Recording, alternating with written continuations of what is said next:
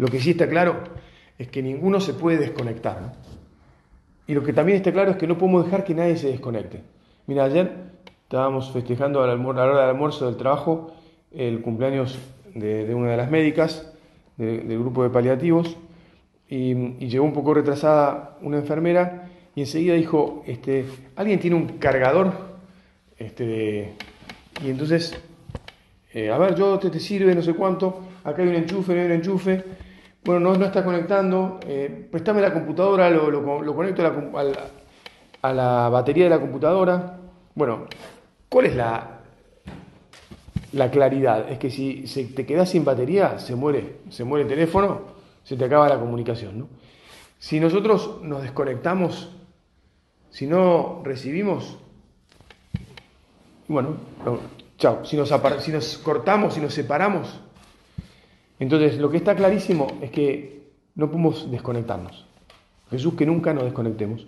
Que si notamos entre nosotros que hay alguno que, está un poco desconectado, aún viniendo, porque a veces uno, eh, lo que no nos debe pasar es que la reunión sea tan eh, comprimida, que está bueno que no, sea, que no se alargue, ¿no? Nuestro padre decía que los hijos tenían que, tener una duración determinada, ¿no?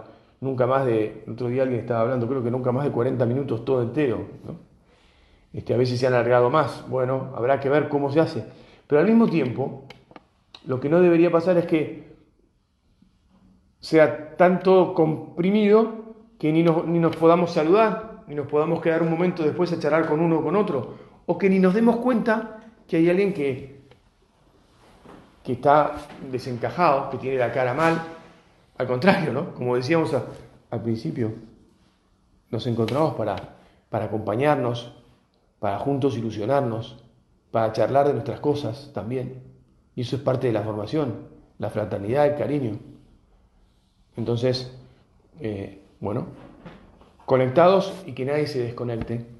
Señor, que nos ayudes a, tener siempre los ojos y el corazón listo para, para ver lo que pueden necesitar los que están en el, en el grupo con cada uno, ¿no?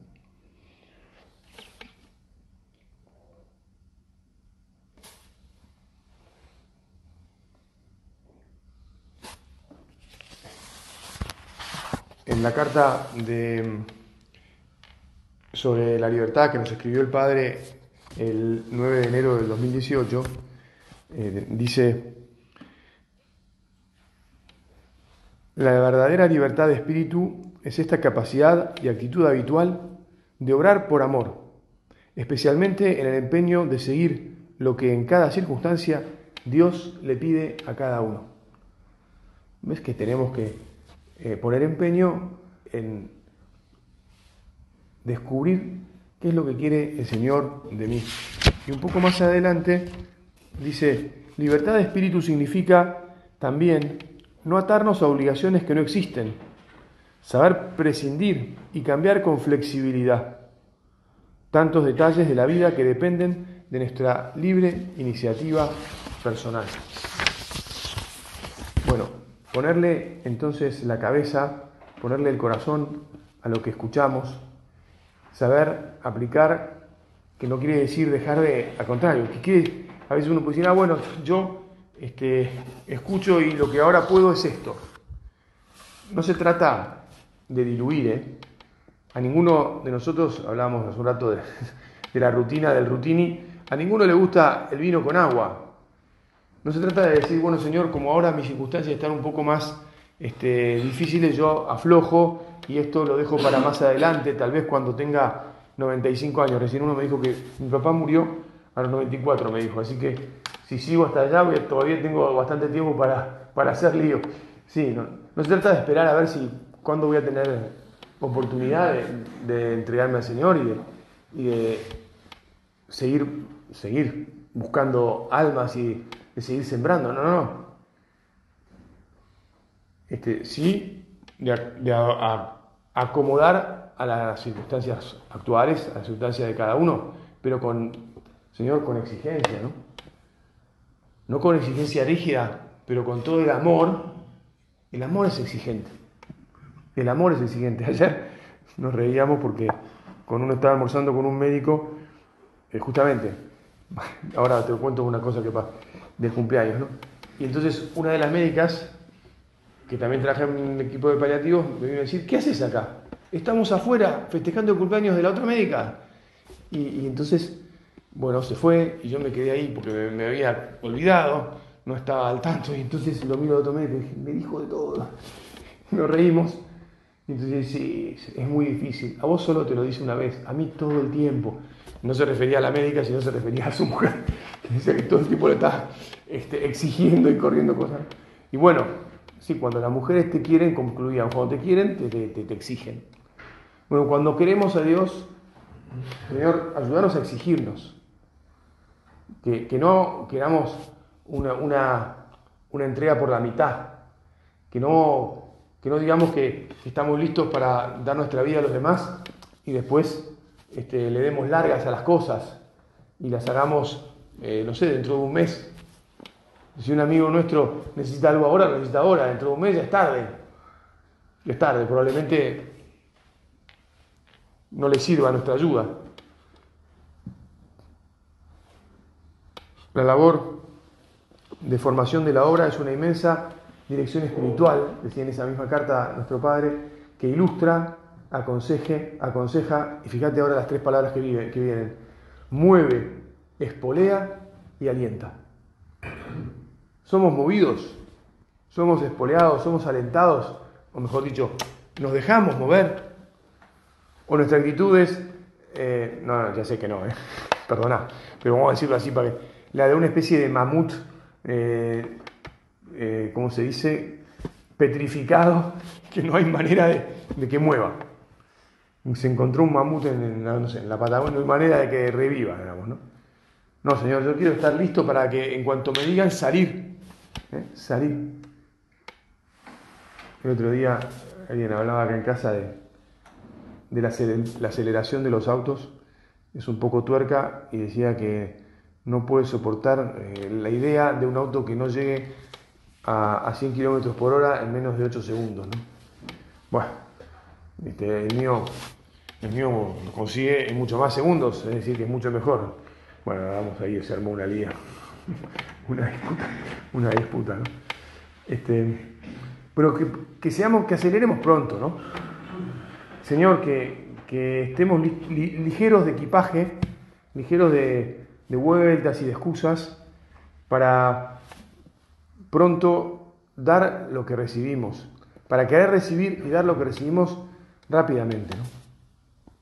Bueno, hay un tema eh, que está relacionado con esto, Uy, ya. No, todavía tengo tiempo. Hay un tema que está relacionado con esto que es el de mm, no dejar o no esperar a que vengan a decirnos todo. ¿Te acordás que nuestro padre em, atacó mucho el clericalismo? El clericalismo es una concepción de la iglesia en la que los curas hacen todo, dicen todo lo que hay que hacer, eh, acomodan todo lo que hay que acomodar, distribuyen todo lo que hay que distribuir, al final hacen todo. Y se olvidan de que todos, en esa concepción, uno se olvida de que todos estamos bautizados, todos somos Cristo, todos tenemos que llevar, bueno. Y entonces, claro, en la obra, que es esencialmente laical, y el 98% de la gente son laicos, las cosas las tienen que hacer los laicos. Ahora, ¿cuál sería un gravísimo peligro? Creo que alguna vez mencionamos este peligro. De cambiar el clericalismo de los curas por el clericalismo de los numerarios o el clericalismo de los directores. Como si entonces mm, dependiéramos de que el director o el numerario decida o se le ocurra alguna idea y diga qué es lo que hay que hacer o qué, qué es lo que hay que dejar hacer o cómo hay que acomodar las cosas falso. No solo profundamente falso, terrible. Terrible sería, ¿verdad?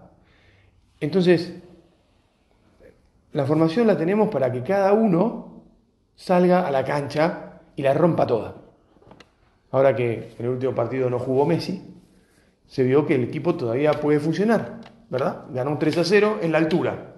Es verdad, algunos dicen que los bolivianos están, están especialmente mal en este momento, pero bueno, no importa. Nos quedamos con la esencia.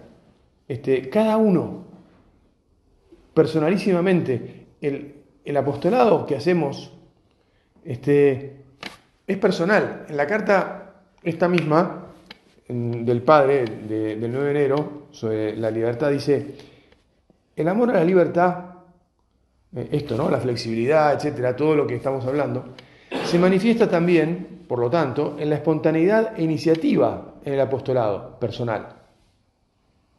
La espontaneidad y la iniciativa, que se compaginan con los encargos apostólicos. Yo no tengo que esperar a que me den un encargo, yo el encargo me lo, me lo invento yo, junto a unos amigos, y tengo una, una reunión con ellos, bueno, incluso no hace falta juntarlos porque si es personal es también de uno a uno, y entonces me ocupo de este, de este y de este otro. Es decisiva siempre la espontaneidad, insiste el Padre, de cada uno, porque nuestro apostolado es sobre todo un apostolado personal. Nuestro apostolado es sobre todo un apostolado personal. Entonces, que no eh, demos lugar a que se cambie el clericalismo anterior, donde el cura hacía todo, por un clericalismo donde tal vez esperemos a que venga el director o, quien sea, el celador, ponele, a decir lo que hay que hacer.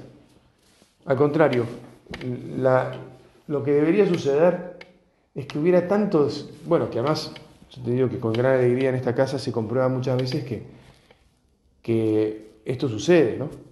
Hay veces que llegas y están todos los lugares ocupados. Pero no es solo incluso lo que sucede en la casa, es lo que sucede en tu casa, o lo que suceda en, un bar o en, una oficina de, de tu lugar de trabajo, donde vos haces un montón de labor de almas por tu cuenta, porque das la formación que has recibido, sembrás el amor que tenés a quienes tenés alrededor. Bueno, este.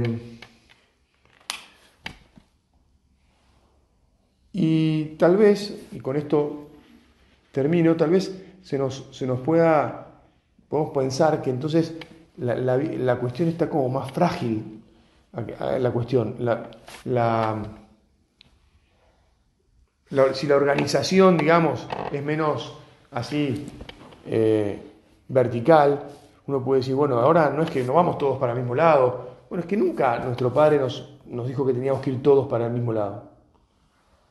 Como acabamos de leer estos textos, ninguno dice hay que tener un funcionamiento monolítico, todos para derecha, todos para derecha, todos para izquierda, todos para izquierda. No. Cada uno en su lugar, lo que el Espíritu Santo lo anime. Y el Espíritu Santo nos vive animando. Este, es verdad, a veces hay un retiro, bueno, pues haremos el retiro, pero este, o se supone que está bueno que la gente haga también, no sé, los retiros mensuales, pero, y así se encuentre más con el Señor. Pero lo importante nos damos cuenta de lo que es, ¿no? El uno a uno, el acercar a las almas al Señor personalmente y que vayan transmitiéndose por el mundo este, em, este espíritu de encontrarnos al Señor en cada lugar donde estamos.